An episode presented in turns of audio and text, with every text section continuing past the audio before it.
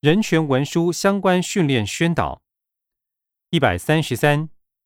鉴于中华民国加入联合国各人权组织，受国际政治局势之限制，故相关人权文件均转交各驻外单位于尽洽相关业务时，将中华民国人权进步情况转至驻在国政府官员或有我人士参考运用。一百三十四，为提升人权意识，落实人权教育。将国际人权公约课程列入机关办理政策性训练项目，令公务人员考试录取人员之基础训练、晋升官等训练、高阶文官培训等人权训练，参见回应两公约第二次国家报告结论性意见与建议第十三点至第十五点。一百三十五，司法官特考及律师高考相关应试科目内涵也纳入人权理念。并于司法人员，包括法官、检察官、其他司法人员及司法警察养成教育或在职训练中，将人权教育列为重点项目。一百三十六，为尊重人性尊严及人权保障，加强办理法官两公约与个人权保障等相关课程，法官人员教育训练亦开办线上数位教学，并请各级法院自行办理研习课程。二零一五年至二零一九年，法官参加人权公约相关训练研习覆盖率逾百分之八十，另逐年编列预算支应两公约之宣导及在职进修训练等相关费用。一百三十七，于二零零九年六月建制人权大步走网站，置放人权大步走计划两公约及其一般性意见中英文版。落实两公约之办理情形，相关自治之培训讲义及人权教材，政府机关针对主管法令违反两公约所为之检讨，国际公约国内法化研究报告及对案建议，国际人权专家结论性意见与建议及各机关填报之最新办理情形等资料，供各界参考，并要求中央及地方机关与官方网站连结人权大步走网站。一百三十八，律师基础训练加入人权思维课程，包括刑事律师的角色功能与辩护策略、冤错案件与非常救济辩护实务、离婚案件之子女侵权及抚养费、劳资事现前的宪法诉讼、资遣费或职业灾害之劳资案件等。一百三十九。为促进官兵了解两公约条文，学习将两公约运用于工作中，并培训两公约人权教育种子教官，于二零一八年完成人权教材《国军两公约人权故事集》编撰，以推展国军人权教育。一百四十，为提升执法人员人权意识，内政部拟定人权教育训练执行计划。编印防治人口贩运工作手册及相关法令汇编，编印多语版人口贩运被害人的权益手册，提供各司法警察机关及检察机关等运用，以强化警察及相关执法人员之人权意识。一百四十一，为强化保护性业务社工人员之人权意识，持续办理家庭暴力防治、性侵害防治、儿少保护、老人保护。身心障碍者保护等专题课程，及对于刚毕业医师将人权教育融入医学专业伦理及临床专业核心能力等训练课程。二零一九年共有两千三百六十七名医师参加该毕业后临床训练。一百四十二，为增进师资生及在职教师人权教育专业知能，将人权教育纳入师资职前教育课程。另将人权教育列为高级中等以下学校及幼儿园教师在职进修之重点补助项目。一百四十三，各级学校发展人权教育的程度。挂号一，国民教育阶段推动人权教育概况。二零一一年开始实施的国民中小学九年一贯课程纲要，已将人权教育列为重大议题。定定基本理念、课程目标、分段能力指标，并透过国教辅导团之研习、到线辅导、工作坊、座谈会等相关活动，增进国民中小学教师人权教育及民主法治之重要观念。挂号二，后期中等教育阶段推动人权教育概况。二零一零年实施普通高级中学课程纲要，在公民与社会课程中加入人与人权内容。二零一八年成立高级中等学校人权教育资源中心。负责高级中等教育阶段人权教育之种子教师培训、教师增能研习、教材教法开发及教师社群建制等工作。二零一九年实施十二年国民基本教育课程纲要，人权教育持续列为重大议题进行推动。光号三，高等教育阶段推动人权教育概况，为立政策推动。教育部于每年召开之全国大专校院校长会议及全国公私立大学校院教务主管联席会议，向各校宣导，鼓励学校开设人权法治议题相关课程。二零一八年度一般大学校院既有七学校四百四十五科系开设四千四百六十七门人权公民法治教育议题相关课程，共计二十四万八千五百七十人修读。二零一九学年度第一学期有六十八校三百五十八科系开设两千三百一十门人权公民法治教育议题相关课程，共计十二万六千七百一十二人修读。技专校院部分，二零一八学年度有八十二校四百四十四系所开设两千五百五十一门人权公民法治教育议题相关课程，共计十一万九千九百零六人研习。二零一九学年度第一学期，有七十九校两百七十七系所开设一千一百八十五门人权法治相关课程，共五万八千零五十一人修习。教育部亦于相关平台宣导，鼓励学校加强开设人权相关课程。挂号四，社会教育阶段推动人权教育概况。教育部每年补助社区大学开设相关公民素养及人权法治课程。一百四十四，国立台湾师范大学依联合国指标办理高级中等以下学校人权教育自我评估实施计划，针对学校行政人员、教师、学生、家长等对象采问卷施测，全面检视我国人权教育的现况。以建立未来人权教育之定期检核机制。一百四十五，国家通讯传播委员会为促进弱势权益、保障多元文化，透过监理方式，于相关法规中将广电业者促进性别平权、儿少保护与多元文化事项列为加分项目，并向业者宣导国家人权保障重大政策或法令。一百四十六。为使民众了解两公约的内涵及政府推动的作为，持续利用电视、电影、广播、报纸、国际机场公益灯箱、网络、社群媒体等多元通路及制作文宣品等方式，积极宣导国际人权文书，加强与民众沟通说明政府人权保障重大政策及法令，强化社会参与人权保障相关措施。一百四十七。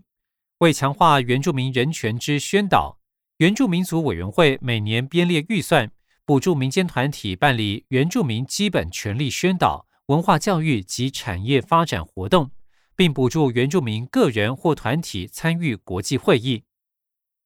一百四十八，外交部捐助成立以促进民主及人权为宗旨之财团法人台湾民主基金会。为推动民主与人权发展及扩大我国民间团体参与全球民主接轨工作，补助国内外知名学术机构、智库、民间团体、非政府组织及国内朝野政党办理有关民主人权之活动，出国参加人权相关国际会议或国际民主交流活动。基金会定期出版台湾民主季刊及英文期刊《Taiwan Journal of Democracy》。一百四十九，文化部所属国家人权博物馆，透过严谨的历史考证与口访，分阶段进行人权园区历史场景复原，充实相关人权史料典藏，并协助地方政府及非政府组织推动人权史料研究及教育推广。一百五十，教育部于二零一六年修订《教育部人权及公民教育忠诚计划》，实施期程为二零一七年至二零二一年。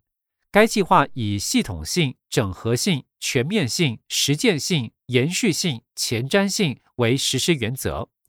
透过营造尊重人权氛围及公民参与之友善校园环境，发展并落实人权及公民教育课程与教材，加强教师专业伦理及人权公民法治素养，普及宣导人权及公民教育之理念及行动实践等四项策略。二十三项工作指标，整合政府、社区及民间团体等多元资源，建构以学生为学习主体之人权及公民教育氛围。一百五十一，卫生福利部致力于推动儿童权益及身心障碍者权益之保障与促进，与地方政府、非营利组织、大众媒体资源连结。以分众宣导、多元通路等策略，持续于各场域办理多元化培训与宣导活动，带动国人有关儿童及身心障碍者权益之提升。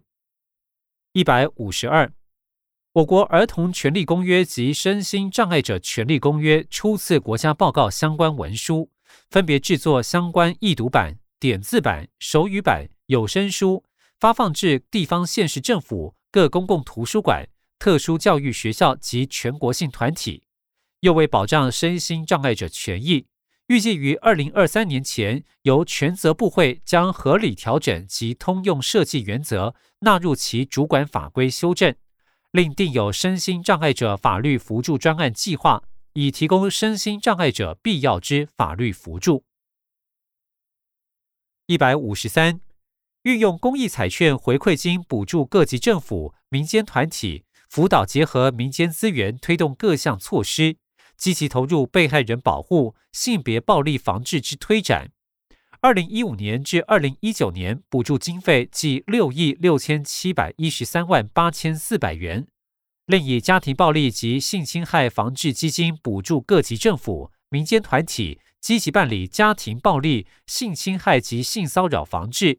二零一六年至二零一九年，补助经费计四亿四千两百四十二万两千一百六十七元。一百五十四，司法院二零零五年起依法律扶助法规定，逐年编列捐助财团法人法律扶助基金会基金及业务需求经费，为无资力或因其他原因无法受到法律适当保护者，提供必要之法律扶助。二零一五年至二零一九年，共编列预算捐助该基金会基金两亿七千万元，业务运作经费五十八亿两千一百九十七万两千元。目前，法律扶助基金会已在全国各县市设立二十二个分会。二零一五年至二零一九年，共受理三十六万一千八百五十件一般案件申请扶助案。经审查后，决定准予扶助二十五万七千四百五十三件，准予扶助比率为百分之七十一点一五。另提供法律咨询服务五十六万五千六百三十一件。一百五十五，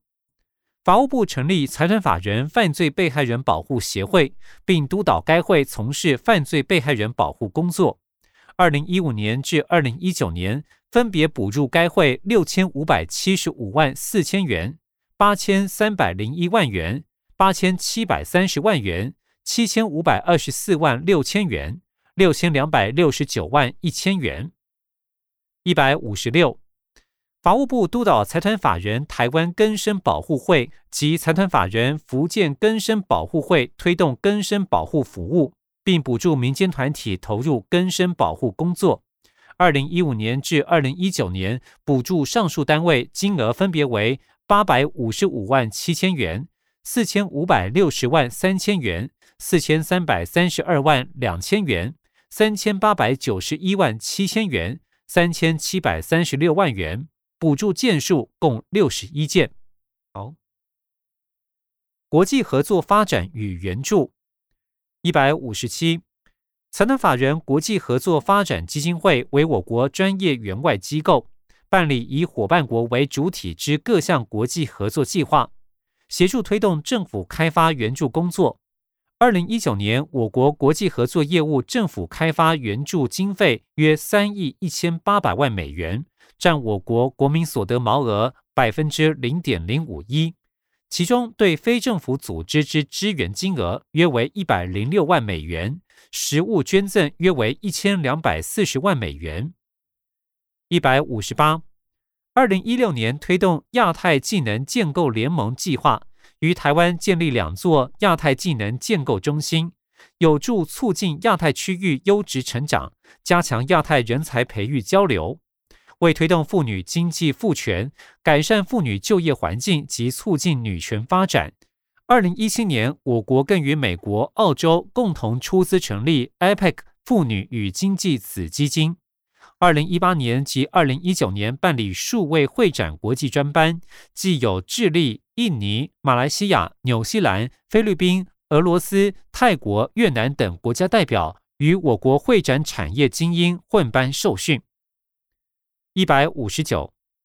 外交部二零一九年委办财团法人国际发展合作基金会派赴海外之驻外技术团及投资贸易团等计二十四团，共执行九十一项计划，分别于亚太、亚西、非洲、加勒比海、中美洲及南美洲地区之二十三国执行技术合作，共派驻外技术人员、外交替代役。大专青年海外实习生计两百六十八人，执行包括农企业、畜牧、园艺、渔业、技职教育、华语教学、资通讯、工业、贸易投资、工卫及医疗等合作计划。此外，亦派遣中小企业及经贸专家、志工赴友邦从事中短期指导或顾问等服务。另邀请友好开发中国家人员来台接受教育训练、参加研习班，以及提供大学硕博士奖学金学程，协助伙伴国培育人才。一百六十，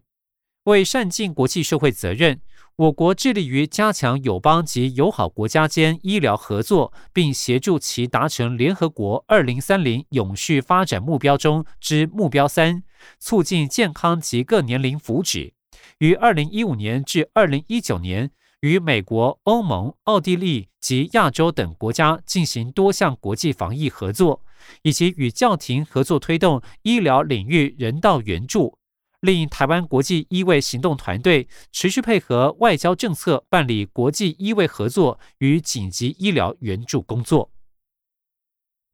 一百六十一。我国积极参与国际援外合作活动，与各国签署双边农业合作协定、备忘录、合作纲领，透过双边农业会议资商，推动各项国际农业合作，并由财团法人国际合作发展基金会借由技术合作及人员教育训练，协助其农渔业发展。一百六十二，我国于二零一九年三月举办印太地区保卫宗教自由公民社会对话。共计来自印太地区逾十国八十位宗教界人士与人权团体代表与会。美国国务院宗教自由无任所大使布朗贝克专程来台与会。另除临聘出我国首位宗教自由无任所大使，亦宣布将捐助美国国务院国际宗教自由基金。一百六十三，海外流亡藏族主要分布于印度、尼泊尔及不丹等国家。而藏族社区之医疗卫生、教育等方面相对匮乏，政府结合国内非政府组织与海外藏族社区进行各项人道援助计划，包括培训当地医疗护理人员、义诊服务、卫教宣导、资讯教育、防灾训练等，每年举办援藏志工培训营，至二零一九年已培训两千一百零一人。培育援助蒙藏专业人才与国际人道援助趋势接轨。一百六十四，劳动部二零一四年起接受委托办理太平洋岛国青年技职训练计划，以提升该岛国青年技术人力，协助土瓦鲁、吉里巴斯、马绍尔群岛、诺鲁、帛琉及所罗门群岛培育当地专业技术人力资源，投入就业市场。一百六十五。二零零四年至二零一九年，经济部办理产业技术种子师资计划；二零一五年至二零一九年，共计开设电脑辅助机械制造、光电及工具机产业自动化技术、智慧机械、太阳能、绿能等四班别，共计九个班次，协助十二个国家培训产业技术种子师资两百九十一人，协助友邦国家发展产业技术。F 国家层级之报告程序一百六十六，联合国虽不接受我国对两公约之批准书，但我国仍依联合国国际人权条约缔约国提交报告的形式和内容准则，由总统府人权咨询委员会分别于二零一二年及二零一六年提出两公约初次及第二次报告与共同核心文件。行政院于二零二零年提出两公约第三次国家报告，法务部作为总统府人权咨询委员会及行政院的幕僚机关，负责对政府官员宣导国家人权报告之写作方式及协调与督促中央政府各机关提供草稿，促请各机关务必主动提出人权缺失与改进方案。一百六十七，我国已建立撰写国家报告之机制。撰写过程中，所有中央机关均参与；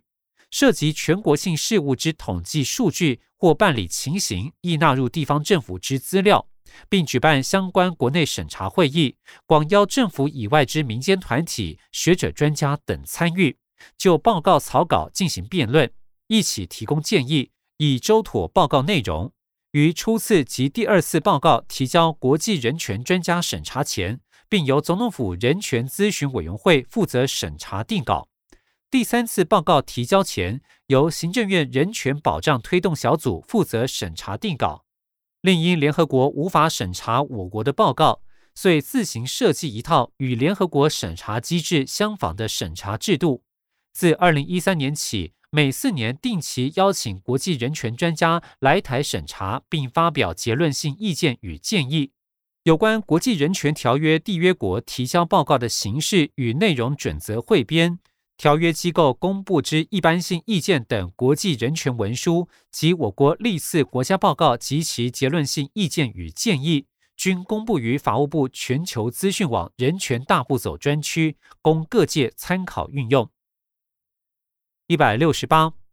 我国各核心人权公约撰题国家人权报告及办理国际审查会议相关作业流程，如图四第五十页；相关任务编组架构，如图五第五十一页。一百六十九，对于国际人权专家审查第二次两公约国家报告后所提出之结论性意见与建议。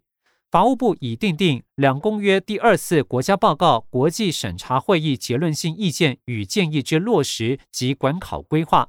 由结论性意见与建议所涉及之权责机关提出具体计划、订定措施、人权指标及各该人权指标之预定完成时程，并进行追踪管考。此过程中，权责机关需邀请相关民间团体、总统府人权咨询委员会委员参与审查。对权责机关所提之计划、措施及人权指标进行充分交流沟通，以其落实改善结论性意见所述之人权缺失。前接民间团体参与之审查会议共计二十一场次，各点次主管机关就前接民间参与审查机制所搜集之意见进行折冲后，需在修正相关计划、措施及人权指标后。提报至总统府人权咨询委员会委员审查，再次审视各点次权责机关有无依上述民间审查会议之决议修正回应表，及对于民间团体意见之采纳情形为何，以确保各主管机关确依民间参与审查会议之决议办理后续事项，使能有效发挥民间参与审查会议之功能。三。关于非歧视、平等与有效救济措施之资料，居非歧视与平等，因经济社会处境之不平等。一百七十，妇女权益为实施联合国一九七九年消除对妇女一切形式歧视公约，以消除对妇女之歧视，健全妇女发展。落实保障性别人权及促进性别平等，特制定消除对妇女一切形式歧视公约施行法，将该公约国内法化。一百七十一，儿童权益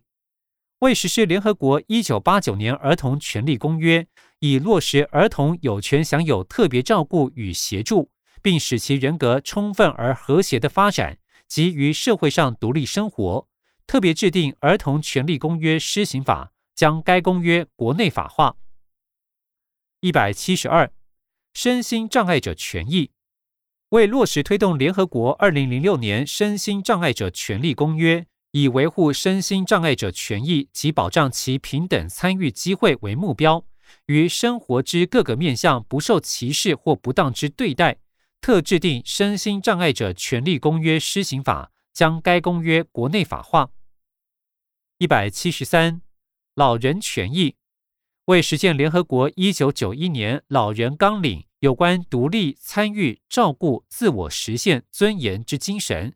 政府开办国民年金，保障无职业保险之个人老年基本经济安全，并提供中低收入老人生活津贴，及依据老人福利法规定，提供老人搭乘国内公民营水陆空大众运输工具半价优惠。进入康乐场所及参观文教设施优惠，并透过公司协力模式广布社区照顾关怀据点等资源。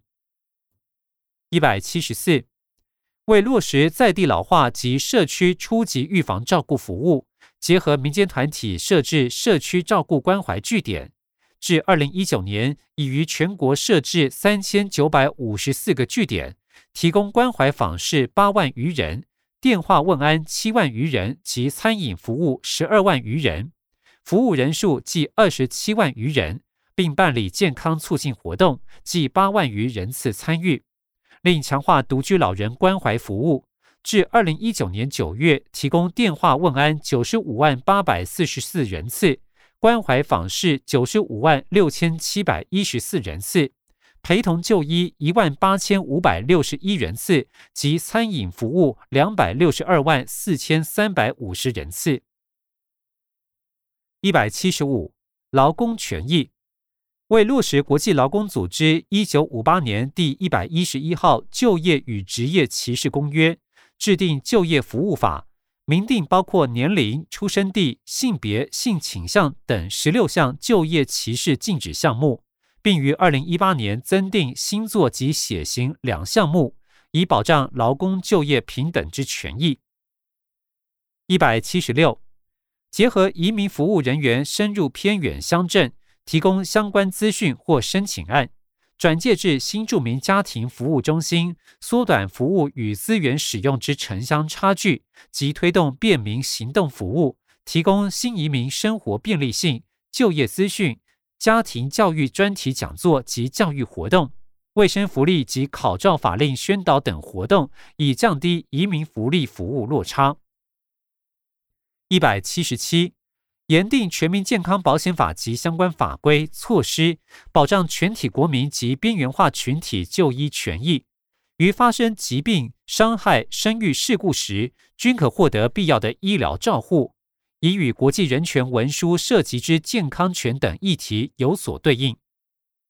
一百七十八，严定住宅法及相关法规措施，以保障国民居住权益，健全住宅市场，提升居住品质，使全体国民居住于适宜之住宅，且享有尊严之居住环境。公民与政治权利国际公约下可以改善的权利。一百七十九。